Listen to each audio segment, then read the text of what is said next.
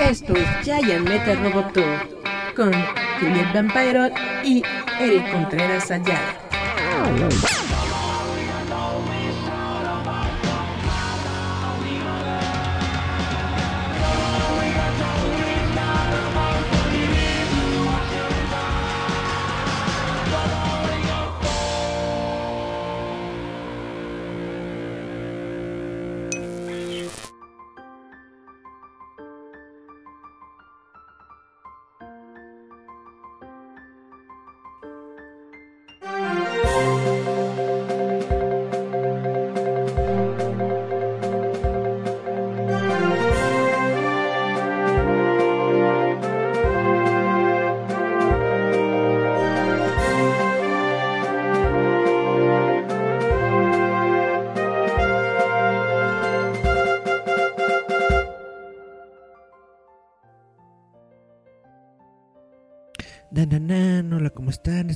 Metal Roboto, estas son las noticias ñoñas de la semana y pues tenemos varias cosas.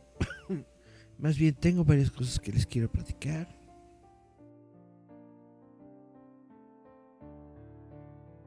Estamos más o menos pues llenitos de información en esta semana, así que vamos a entrarle de lleno a todo lo que va a venir. Déjenme, nada más abro mi acordeón. Perfecto. Eh, algo que he estado leyendo justamente en estos momentos eh, en, Facebook y en todas partes, en todos los sitios de noticias, es justamente eh, que se informa sobre el reboot de Daredevil que estará a punto de comenzar producción como una serie del MCU en la plataforma de Disney Plus. Según informes, un reinicio de Daredevil está programado para entrar en producción y aparentemente ser una serie de Disney Plus del MCU. El último número de Production Weekly proporciona listado de proyectos de preproducción o en producción para profesionales del cine. Incluye una sección para un programa denominado simplemente Daredevil Reboot.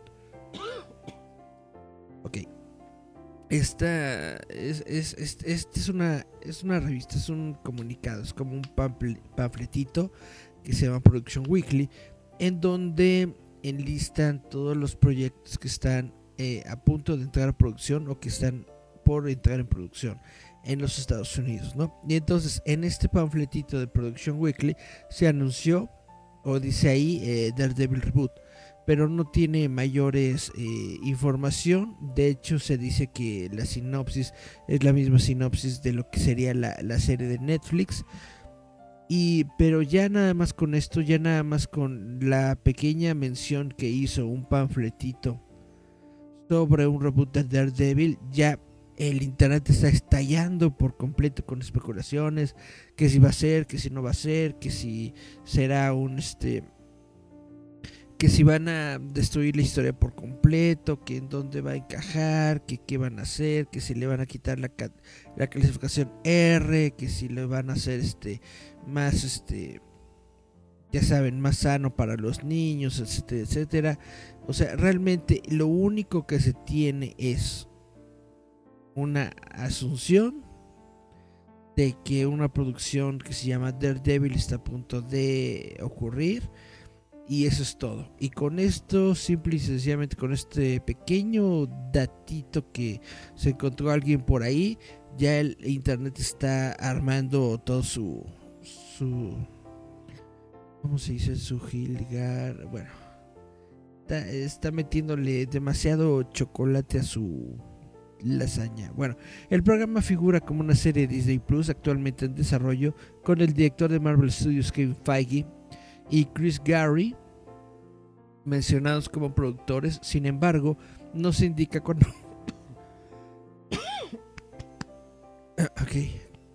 Sin embargo, no se indica cuándo comenzaría la producción del programa ni qué actores estarían involucrados. La lista también incluye una sinopsis del programa, pero parece ser basada en descripciones de la serie original de Daredevil Netflix. Ya sabíamos que Charlie Cox regresará para interpretar a Matt Murdock Daredevil en el MCU, pero no ha quedado claro en qué tipo de proyecto aparecerá el personaje. Una pregunta importante es qué tipo de reinicio sería en caso de que se convierta en un proyecto terminado.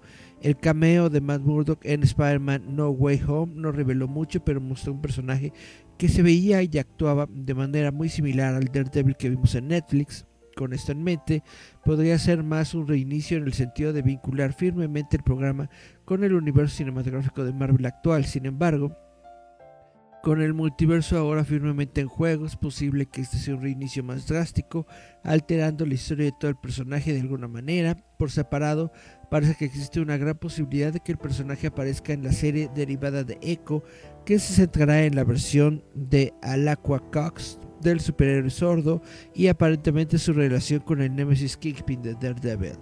Eh, Daredevil ha sido una gran solicitud de los fanáticos del MCU desde que se cancelaron los programas de Netflix y Disney no solo agregó la serie original a su servicio de transmisión, sino que prometió que habrá más Daredevil por venir. Charlie Cox preferiría que los proyectos del personaje siguieran siendo clasificados como R y el hecho de que Disney no haya censurado ninguno de los programas de Netflix es una buena señal temprana. Bueno, como le estoy diciendo, todo es especulación, realmente no sabemos absolutamente nada sobre esta serie, no sabemos absolutamente nada sobre la producción. Estar ahorita em, preocupándose si va a ser una serie censurada o si no, es, eh, es solamente pues jugar a, lo bobo, diría yo. Hay que esperar a ver un, un avance, un tráiler o algo para poder decir, ah, este es el Daredevil que vamos a ver. Cari Santiago, hola, hola, ¿cómo estás, Cari? Gracias por vernos. Está muy padre tu audiencia. Y bueno, esto es lo que he estado viendo prácticamente en todas las paginillas de, de Facebook de que tienen que ver con cómics y con todo esto, todas no ya están diciendo que Daredevil, que, que va a ser para niños, que va a ser eso, que va a ser etcétera, etcétera, cuando no se sabe absolutamente nada, solamente se rumora que ya comenzó la producción y esto se dice solamente en un panfleto de productores que se llama Production Weekly y eso es todo. Eso es todo lo que hay. ¿No? Entonces es muy temprano todavía para estar haciendo cualquier eh, juicio sobre lo que será esta serie. Dice Cari Santiago, tu opinión de Animales Fantásticos. Mi opinión de Animales Fantásticos es de que es una muy buena, eh, fue una muy buena idea en su momento, en el sentido de que podíamos ver más historias que tuvieran que ver con un universo de Harry Potter, pero eh, centradas dentro de, de los cinematográficos, es decir, historias que pudiéramos ver nosotros primero en cine sin la necesidad de tener algún soporte literario como puede ser un libro. Eh, sonaba muy interesante, sonaba muy interesante que pudiéramos ver a Newt Scamander por primera vez eh, personificado, porque pues habíamos escuchado sobre el personaje cuando se encontraba en, los libros justamente. Eh, creo que en las películas jamás lo mencionan pero en los libros sí sí por lo menos hablan de Newt, de Newt Scamander. Entonces era interesante poder ver al personaje poder ver cómo era el, el mundo mágico de ese entonces de los años no, recuerdo bien en, qué época está situada, pero creo que son los 40, 50, una cosa así, ¿no? Entonces está, vaya, todo se veía muy interesante, todo se veía muy prometedor.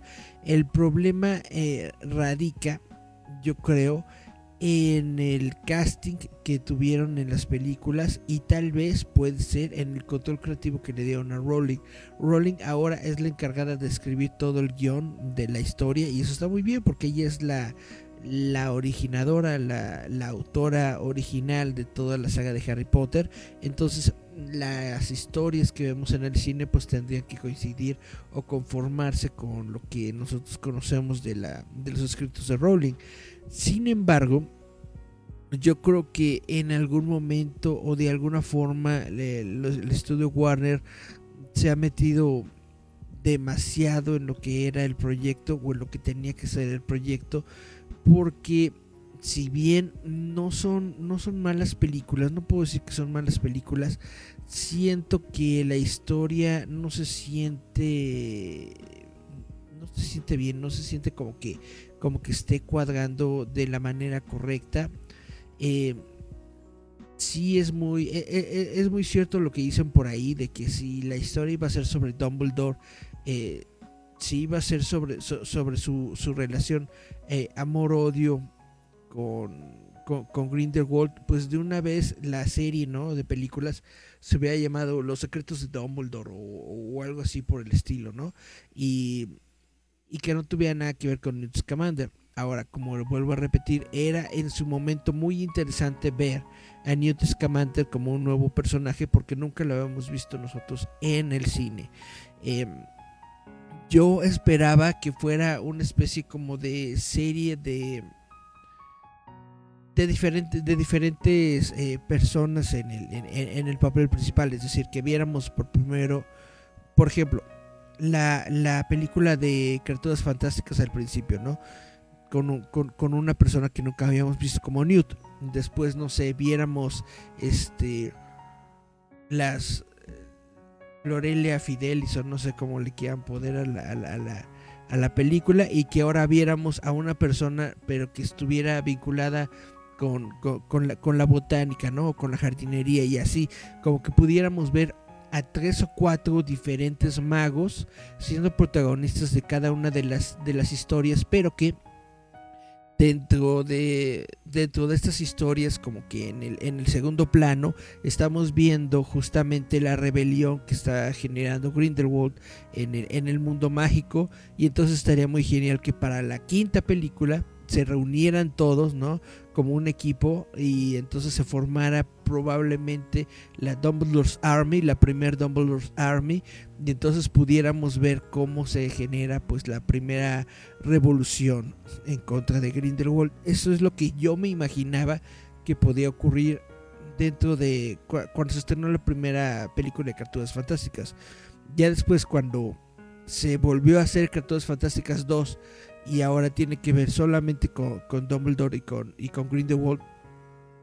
Pero el personaje principal es Scamander. Bueno, de todas formas me pareció buena idea porque Scamander no es un mal personaje, es diferente al, al, al héroe que nosotros conocemos porque vaya, no es, no es fornido, no está dando golpes a todo el tiempo, no quiere eh, solucionarlo todo con, con, con, madrazos, sino que es una persona inteligente, es una persona pensante, es una persona estudiosa, es más bien un, un, un profesor, un, un, escolar, más que, más que nada, ¿no? Entonces es diferente la manera de representar al héroe de la historia, sí, pero no es algo malo, simplemente es, algo con lo que no estamos acostumbrados completamente en el cine de acción. Y ese es el problema radical, porque las películas, al menos por parte de Warner Brothers, nos las quieren vender como películas de acción. Nos quieren vender el gran hit eh, blockbuster, ¿no? Con, con, con grandes efectos especiales, con grandes eh, cosas pasando en todas partes, explosiones y pa, pa, pa, pa, pa, pa, Y quizás el mundo de Harry Potter no es tan así, es decir, mm, hemos leído los libros, pasan cosas interesantes, sí, pasan cosas eh, que tienen que ver con cine de acción, sí, pero en general la historia es, es, es, es más relajada, la historia es más introvertida, es más sobre los personajes y su interacción con este mundo fantástico que de, los personajes en sí peleando entre ellos. Es como que muy, muy poco el, material, al menos en los libros, es muy poca la parte en la que realmente están peleando y, y haciendo todo esto. En general, la sociedad mágica es una sociedad que no este que no se, se va hacia la violencia, sino que trata de resolver las cosas de, una manera diferente. Entonces, cuando vemos que, que Scamander, que no es un personaje eh, de acción como tal, te lo quieren vender como un personaje de acción, que la película en general te la quieren vender como una película de acción, bueno, ahí Ahí, ahí, ahí, es cuando yo siento que Warner Brothers metió su cuchara y ya le quitó este pues a, Rowling la capacidad creativa de desarrollar la historia como ella quería eh, por, por tratar de, de, hacerlo más comercial, por tratar de generar dinero pues de supongo yo una un, contrato, una franquicia que les ha de haber costado X cantidad de dinero, pues que ha de ser bastante interesante Y e, es, e, eso es lo que está pasando. Ahora la tercera película se ve bien, se ve interesante, pero desde el principio yo pues ya, pues, pues ya no le tengo tanta... No me siento tan... Eh, ¿Cómo decirlo? Abrumado, no tan, tan, tan, tan, tan intrigado por la película. No, no es como que yo quisiera ir a verla al cine así ya de inmediato, porque toda esa historia sobre Grindelwald, sobre Dumbledore, bien que mal la leímos en los libros de Harry Potter, bien que mal ya sabemos lo que va a pasar, ya sabemos que, que Dumbledore va a ganar, ya sabemos que Grindelwald va a permanecer encerrado en su, eh, eh, eh, en su prisioncita durante varios, varios, varios años. Entonces, si ya no sabemos el, el final y todo esto, yo siento como que eso le roba un poco de la pues de la intriga, del misterio, de lo que podría estar pasando durante esta nueva película. ¿Qué es lo más intrigante que nosotros podríamos ver en la tercera película de Dumbledore? Que se revela que Dumbledore es gay, pero siento yo que eso no va a ocurrir justamente por los intereses eh, del estudio de Warner Brothers. Eh, a Warner Brothers no le gusta meterse en estas, en, estas polémicas, en estos temas que no deberían ser, eh, no deberían ser temas polémicos, sino que, pues vaya, son parte de nuestra realidad actual el, movimiento LGBT y todo esto, ya, es parte de lo que somos, ya es parte de lo que, está aquí, ya es parte de lo que estamos haciendo, ya todo el mundo tiene una historia sobre personajes gays y todo esto, pues adelante, hazlo con, con, Warner y se acabó. Pero obviamente las grandes marcas tienen ese problema o ese temor de que si ponen a un personaje gay a, hecho y derecho en sus, en sus productos, entonces la gente se va a manifestar, la gente no lo va a querer comprar, sobre todo los liberales, ¿no? Todas estas personas que están en contra de, estos movimientos justamente y que lo ven todo como si fuera política, van a poner el grito en el cielo, como es posible que un personaje eh, gay esté en una, en una película que para ellos es solamente para niños, etcétera, etcétera. Pero pues, si ya lo hizo Rowling en los libros, ¿por qué no eh, se, amarran los cojones la, gente de Warner y lo hace para las películas, pues ya es una cuestión que, que, nunca sabré y que nunca entenderé. Y esa es mi opinión de, de, de, Fantásticas. Yo tengo mucha fe a esa historia, simple y sencillamente porque quiero ver más sobre Harry Potter, simple y sencillamente porque quiero ver más sobre el mundo mágico de Harry Potter y sobre sus historias.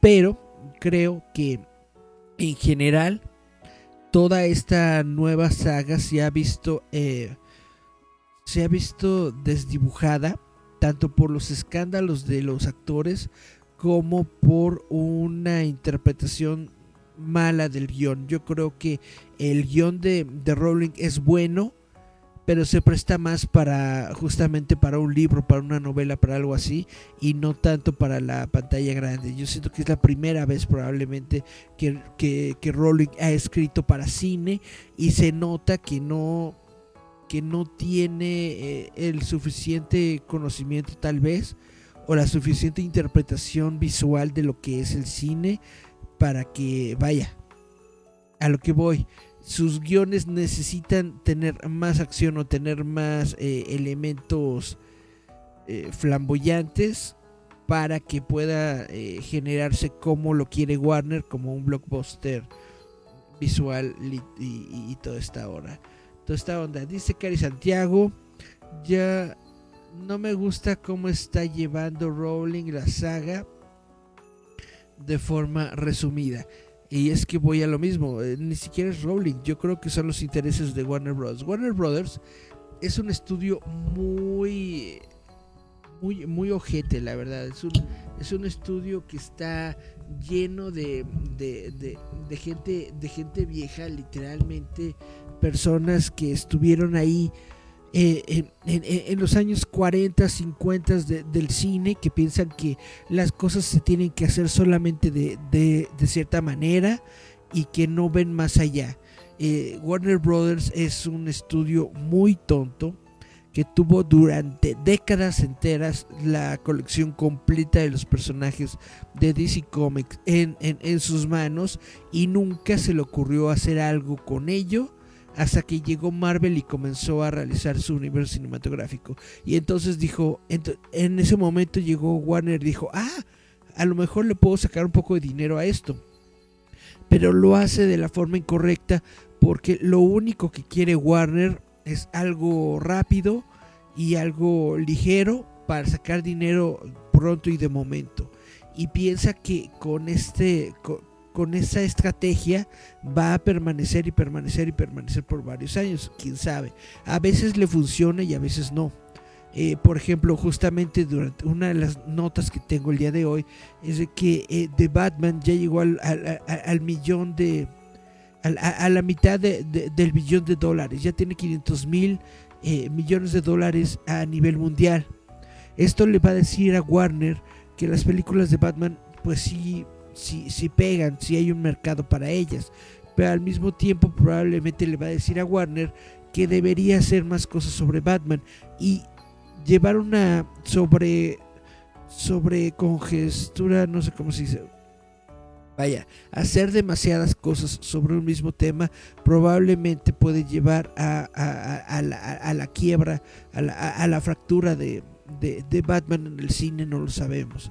Eh, no lo sabemos, no lo sabemos porque de, desafortunadamente a, a, Warner le está yendo muy bien con estos, con estos proyectos relacionados con Batman. Le fue muy bien con la película de Joker, le fue muy bien con, con, con esta película nueva de The Batman y bien que mal obtuvieron ganancias, obtuvieron ganancias con la Liga de la Justicia, con las dos versiones, obtuvieron ganancias con Batman contra Superman, etcétera. Aunque a la gente o aunque a la crítica no le guste, son películas que están generando dinero y dinero es lo único es lo único que le interesa a Warner Brothers. Entonces, yo digo, no es tanto que Rowling esté llevando mal la, franquicia o esté llevando mal esta, esta onda de las criaturas fantásticas. Yo creo que es Warner. Yo creo que Warner es el que está metiendo ahí, le está metiendo el, pie a cada rato a Rowling para que trate de hacer algo más cinematográfico, algo menos ñoño, sin darse cuenta que el core de la audiencia de Harry Potter es ñoña y le interesa la historia, le interesan los personajes y no necesariamente tienen que meterle tanta tanto espectáculo para que la película pueda ser vista o disfrutada por la gente. Esa es mi opinión. Eso es lo que yo digo. Yo le echo toda la culpa al demonio de Warner y nada de culpa a Rowling porque Rowling es, es, es un ángel.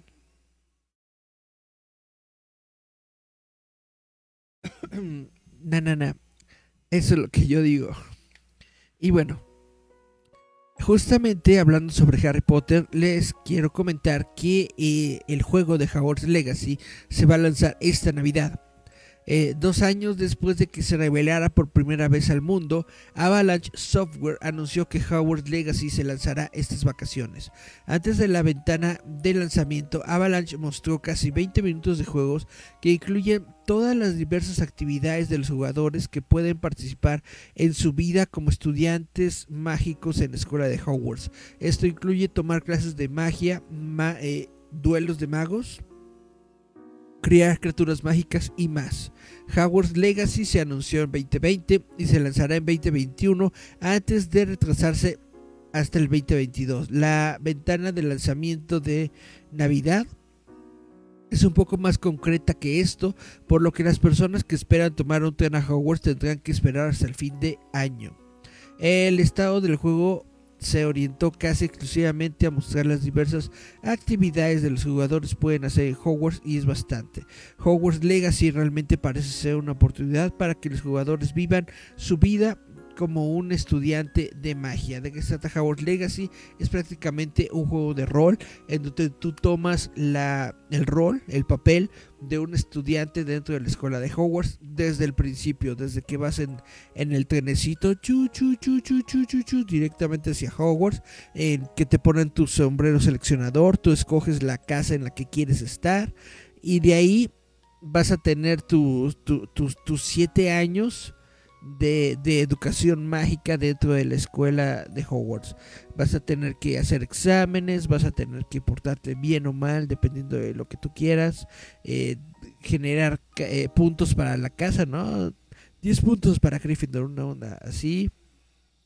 Realizar muchas actividades, etcétera. Es básicamente el juego de Harry Potter que todo el mundo quiere tener o que todo el mundo desearía tener por fin lo van a tener. Howard's Legacy va a salir para la Navidad, temporada decembrina de este año. Yo supongo que coincidiendo justamente con el lanzamiento de Criaturas Fantásticas 3. Y bueno, hablando de, de franquicias de cine, Jumanji, Jumanji ahora se va a convertir en una atracción de parque temático. La serie de películas familiares Jumanji se está convirtiendo en una nueva atracción de parque temático. Potencialmente habrá más en América del Norte y Europa. En un nuevo acuerdo podría hacer que Jumanji se use para crear juegos mecánicos, atracciones, parques temáticos completos, hoteles y más. Sony Pictures se ha asociado oficialmente con Merlin Entertainment, los operadores de Alton Towers, Thor Park, Madame Tussauds y Legoland, para dar vida a Jumanji con una nueva gama de experiencias. El primero de ellos es el primer viaje de Jumanji del mundo que se inaugurará en abril de 2022 en el Gardaland Resort en Italia. También se está desarrollando un segundo viaje en una ubicación separada para un lanzamiento en 2023. La atracción se llamará Jumanji The Adventure. The Adventure. Se lee en un comunicado oficial, transportará a los visitantes al fantástico mundo de Jumanji, donde les espera una emocionante aventura, un viaje lleno de trampas, sorpresas y peligros a través de la jungla salvaje. Junto con el nuevo paseo en Gardaland, encontrarán habitaciones de hotel y todo este basado en Jumanji. Si alguna vez quisiste vivir en un peligroso juego de mesa con temática de de jungla. Nuestro equipo de Merlin ya está trabajando arduamente para desarrollar brillantes conceptos creativos, dijo el director de desarrollo de Merlin, Mark Fisher. Estamos ansiosos por ofrecer atracciones y experiencias emocionantes tanto para los visitantes como para los fanáticos del cine. El juego ciertamente está en marcha. Pues no sé qué tal les vaya con esto, porque si bien suena muy interesante tener un parque temático y cosas así eh, con Star Wars. Yo no me veo queriendo ir a un mundo Jumanji, para eso pues te vas a la jungla, ¿no? Y para y para junglas pues mejor te vas a una jungla real en lugar de meterte a un juego mecánico, pero bueno, yo no sé. Yo no soy el público objetivo de esta cuestión. Dice Cari, ah, ¿dónde estamos?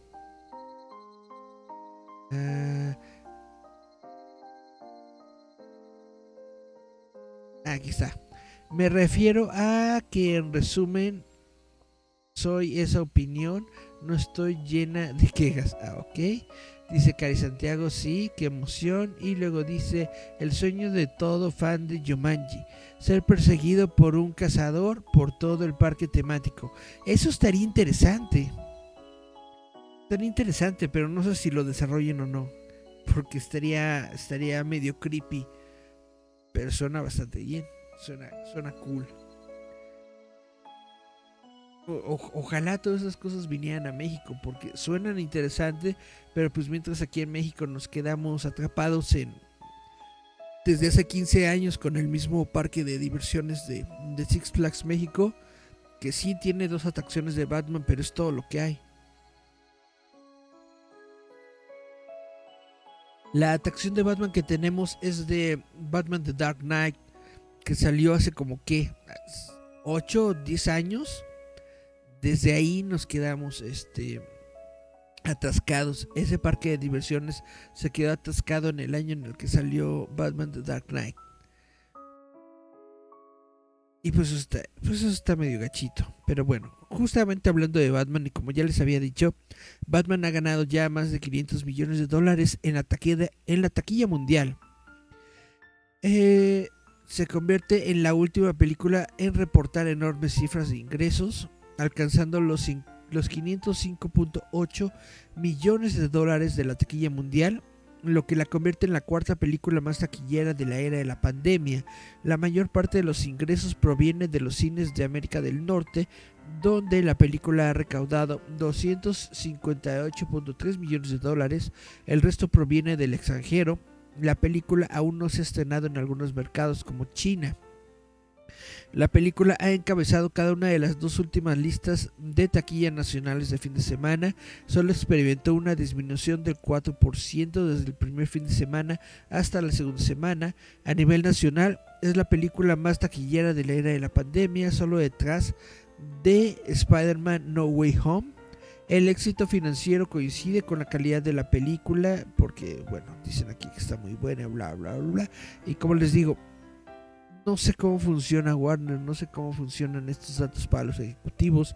Espero que los lleve a realizar una nueva tecnología de Batman con estos mismos eh, actores y, y, personas a cargo.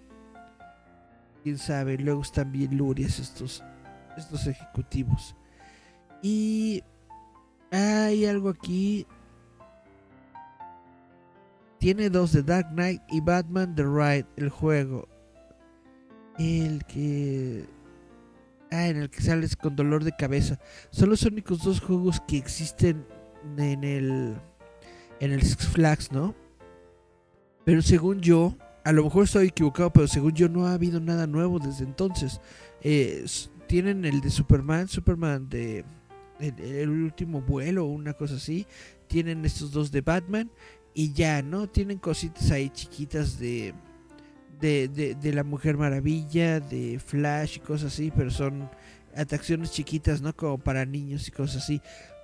No he, al menos yo creo, siento, no me he enterado de que hayan adquirido una atracción más a partir de aparte de esas yo no he escuchado que hayan hecho alguna expansión o que hayan hecho algo para tratar de de hacer más grande el, parque de diversiones de Six Flags aquí en México. Según yo, por eso digo que se quedó atascado eh, en hace 10 años.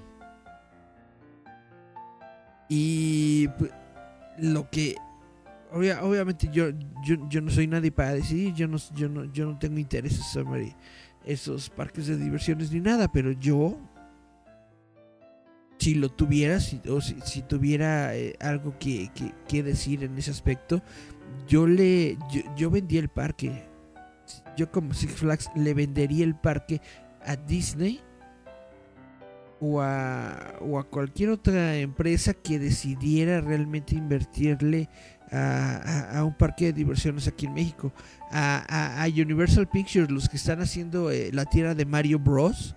Estaría muy padre. Eh, Universal Pictures tiene Harry Potter y tiene Mario Bros y tiene otras eh, otras franquicias, ¿no? Estaría muy padre tener una una, una, tierra de Harry Potter aquí en México o tener una tierra de Mario Bros aquí en México y yo creo que sonaría eh, sería mucho más realista que decir Disney porque Disney luego se pone sus moños muy mucho para poder abrir un parque de diversiones nuevo y bla bla tiene que tener una gran inversión y etcétera etcétera. Entonces probablemente lo mejor que nos podría pasar es que compre lo compre un, eh, Universal Pictures pero quién sabe quién sabe. Dice Cari la última que sacaron fue Wonder Woman. Es igual a un roller coaster. Ah sí es cierto anunciaron el Wonder Woman, sí es cierto, pero no tiene mucho, digo, ya tiene mucho, ¿no? Mínimo unos 4 o 5 años, ¿no? No fue durante la primera película de Wonder Woman, sino es que antes. La verdad no me acuerdo. No, la verdad no me acuerdo. Y de hecho creo que ese, e, ese no, ese no, a ese no me he subido. Ya esa nueva, a esa nueva atracción, esa nueva atracción de hace 5 años, no me he subido, la verdad. Tengo que ser honesto. Bueno, ¿en qué estaba yo?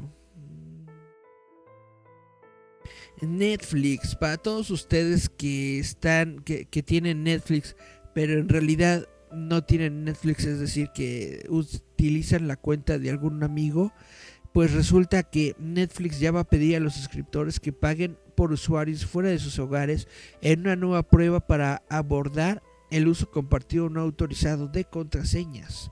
Netflix pronto lanzará una prueba que permitirá a los titulares de cuentas principales pagar una tarifa adicional por usuarios fuera de sus hogares, un nuevo intento de la compañía para abordar el uso compartido ilícito de las contraseñas.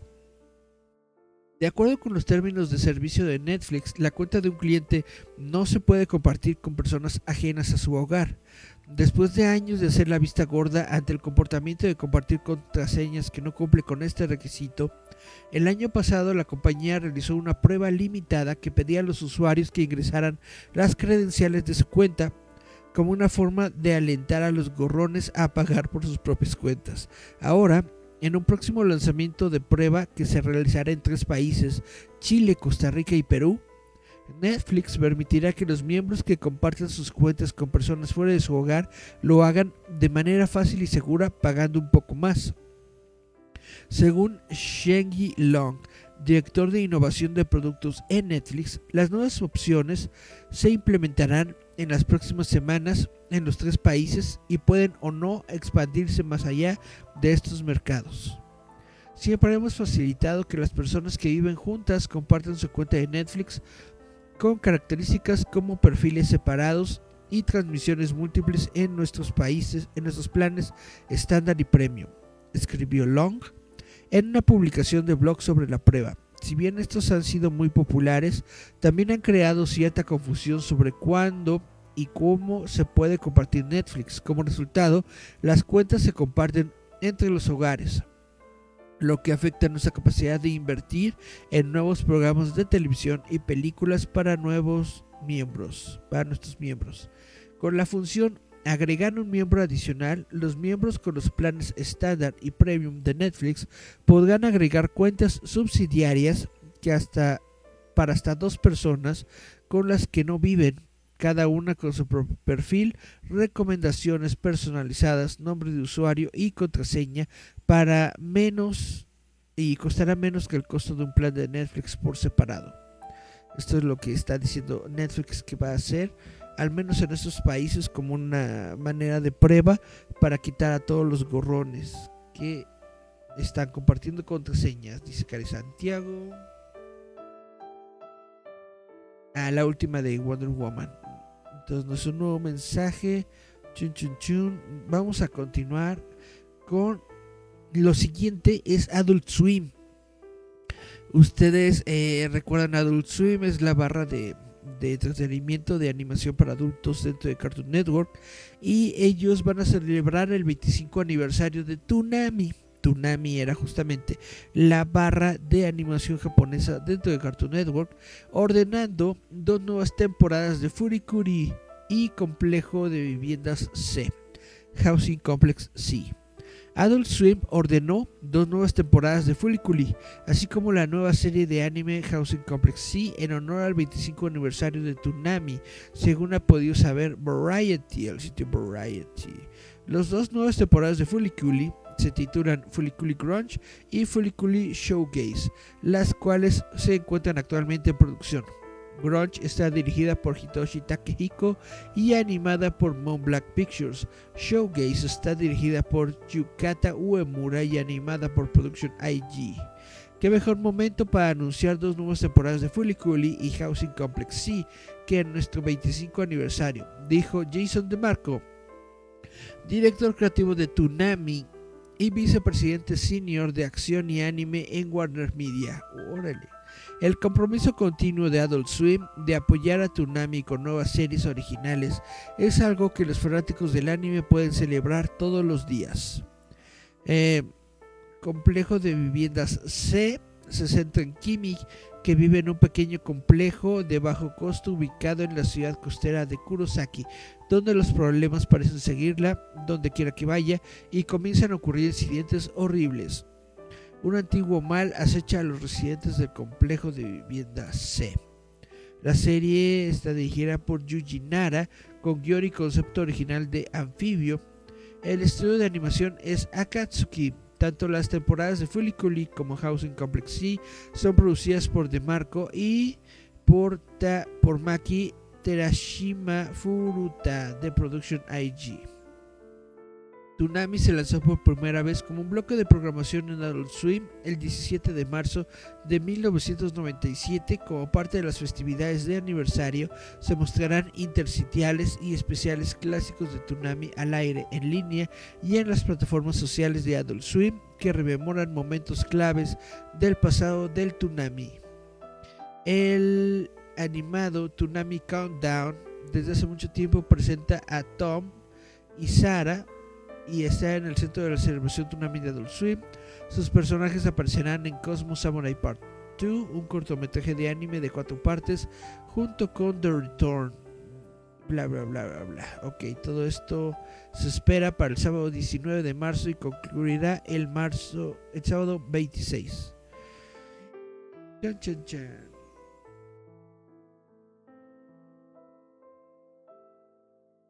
Qué alejada estoy de los animes, dice Cari Santiago. La, la, verdad es que hay un montón, hay un montón de contenido, hay un montón de animes. Les, eh, eh, es difícil estar eh, siguiéndolo todo. Es muy, muy, muy difícil estar siguiéndolo todo. Bueno, la noticia del día, la noticia del momento, la noticia así de cuatro columnas que está rompiendo el internet en estos momentos, o debería es justamente lo que les voy a leer en estos momentos y que dice que Amazon ha, cerrado la, adquisición de MGM por 8.500 millones de dólares. Amazon, el sitio web Amazon que tiene su Amazon Prime, compró al estudio MGM Metro Golden Mayer por 8.500 millones de dólares. El pacto se anunció por primera vez en mayo y ha estado avanzando a través del proceso regulatorio. Según Amazon, el estudio histórico de casi un siglo de antigüedad, con más de 4.000 títulos de películas, 17.000 episodios de televisión, 180 premios de la Academia y 100 premios Emmy, complementará el trabajo de Prime Video y Amazon Studios para ofrecer una oferta divisiva de opciones de entretenimiento. La finalización de la transacción se produce dos días después de que el acuerdo Amazon MGM recibiera la autorización del regulador antimonopolio de la Unión Europea que aprobó incondicionalmente la adquisición de MGM propuesta por Amazon, en parte porque el contenido de MGM no puede considerarse imprescindible.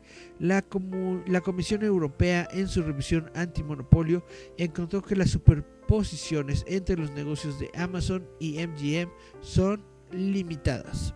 En este momento, el acuerdo aún está pendiente de aprobar por parte de la Comisión Federal de Comercio de Estados Unidos, a la que Amazon le dio con fecha límite a mediados de marzo para emitir una decisión sobre la transacción.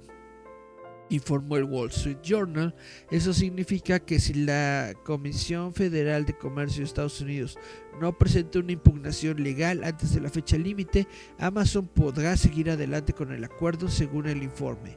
Hasta el jueves por la mañana, aún no se ha impugnado ni aprobado públicamente el acuerdo, sin embargo una persona con conocimiento del asunto dijo que la FTC no aprueba formalmente las transacciones, las cuestiona o no las cuestiona. Y si la agencia decide cuestionarlas, la FTC puede hacerlo antes o después de que se consuman. Amazon se negó a comentar sobre el aspecto del anuncio de cierre de la transacción.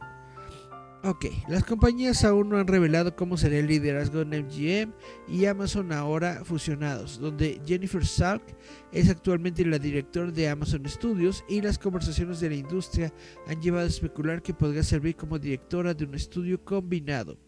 Según los representantes de Amazon, con el acuerdo cerrado, el equipo de gestión de MGM se une al grupo encabezado por Mike Hopkins, vicepresidente senior de Prime Video y Amazon Studios. Eso incluye al director de cine Michael De Luca y al director del grupo de televisión Mark Burnett. Chun, chun, chun. Bueno, pues esto está muy interesante justamente porque ustedes saben la franquicia más importante que tiene MGM en estos momentos y yo creo que es la que está eh, teniendo prácticamente todo el peso del acuerdo sobre sus espaldas es James Bond. Eh, Amazon por fin eh, es dueño de James Bond habían querido comprar a James Bond por separado desde hace mucho tiempo, al menos desde hace dos años. Querían justamente la última película de James Bond, la de No Time to Die, la querían estrenar en exclusiva para Amazon Prime, pero MGM se negó, dijo que iba a, a hacer más, más, más barata, a abaratar la franquicia de James Bond si la ponían solamente en streaming y no la estrenaban en cines, bla, bla, bla. Total que yo supongo que se esperaron a después del estreno de la película James Bond para poder finalizar la, los acuerdos de, de esta compra de MGM. Y bueno, Amazon, el gigante de comercio, bla, bla, bla, bla, es lo mismo, es lo mismo. Los análisis esperan que la compañía intente explotar las piezas de propiedad intelectual más conocidas de MGM para obtener ganancias futuras, pero no creen que el estudio tenga un largo camino por delante como una entidad separada e influyente.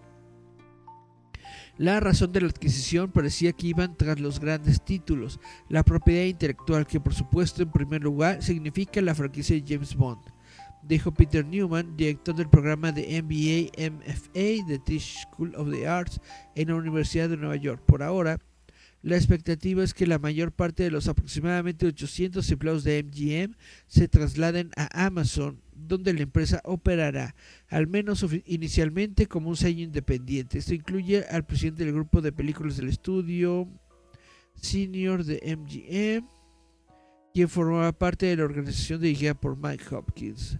Ok, chan, chan, chan.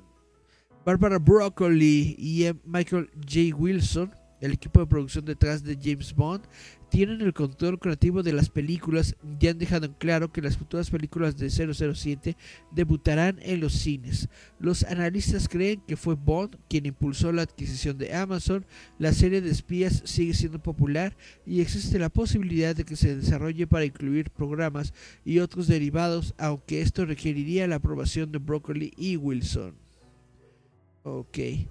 Probablemente entonces hagan series de televisión, spin-offs y otras cosas bobas sobre James Bond ahora que tienen los derechos en Amazon y bueno, Bond también se encuentra en un periodo de transición. La serie concluyó la aclamada carrera de Daniel Craig el año pasado con No Time to Die y los Guardianes de 007 ahora deben encontrar un nuevo actor para manejar el papel y ayudar a continuar encontrando formas de hacer que el espía mujeriego sea relevante en un mundo cambiante. Bueno, esta es la, gran noticia del día justamente por James Bond y por... No, la verdad no sé qué más cosas haga MGM pero todo lo que tiene MGM ahora es parte de Amazon. ¿Qué dice Cari Santiago? Tiene buen mercado, así que lo aprovechan. A ver, a ver. Qué alejada estoy de los ánimos. A esto ya lo había leído. Y tiene buen mercado, así que lo aprovecho. Exactamente. Pues esto es, esto es lo que lo que tenía para ustedes, chavos, chavitas, chavorrucos que están por ahí escuchando. Estas son las noticias del día de hoy. Algunas son interesantes, otras no tanto. Pero es lo que está aconteciendo en nuestro mundo, en nuestro mundo, en estos momentos.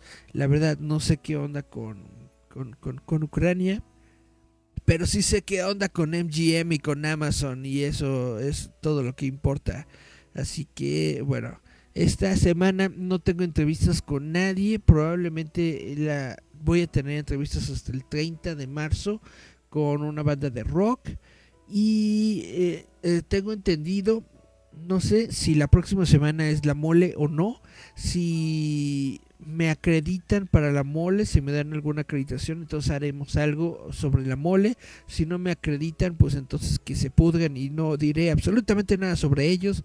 Pero si sí nos acreditan, qué bueno, qué bonito y bienvenidos. Entonces, esto es todo lo que tengo que decir por el momento. Muchas gracias a todos los que nos están escuchando. Muchas gracias a los que dieron like al stream. Senaido eh, le dio like al stream. Muchas gracias. Y creo que fue el único. eh, Mejía le dio follow. Freddy Barreta también nos dio follow. Y bueno, luego es medio complicado mover estos menús para ver a todas las personas, pero muchas personas le han dado follow a nuestra página. Muchas, muchas, muchas gracias. Y bueno, Cari Santiago, que fue la única persona que estuvo aquí conmigo acompañándome y comentando en los, en los comentarios. Muchas gracias, Cari Santiago. Por eh, mi parte, esto es todo por el día de hoy. Nos escuchamos, vemos ahora sí hasta la próxima semana. No creo regresar este fin de semana.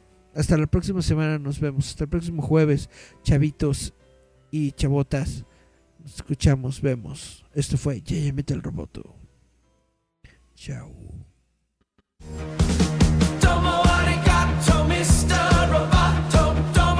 Esto es Giant Metal Roboto.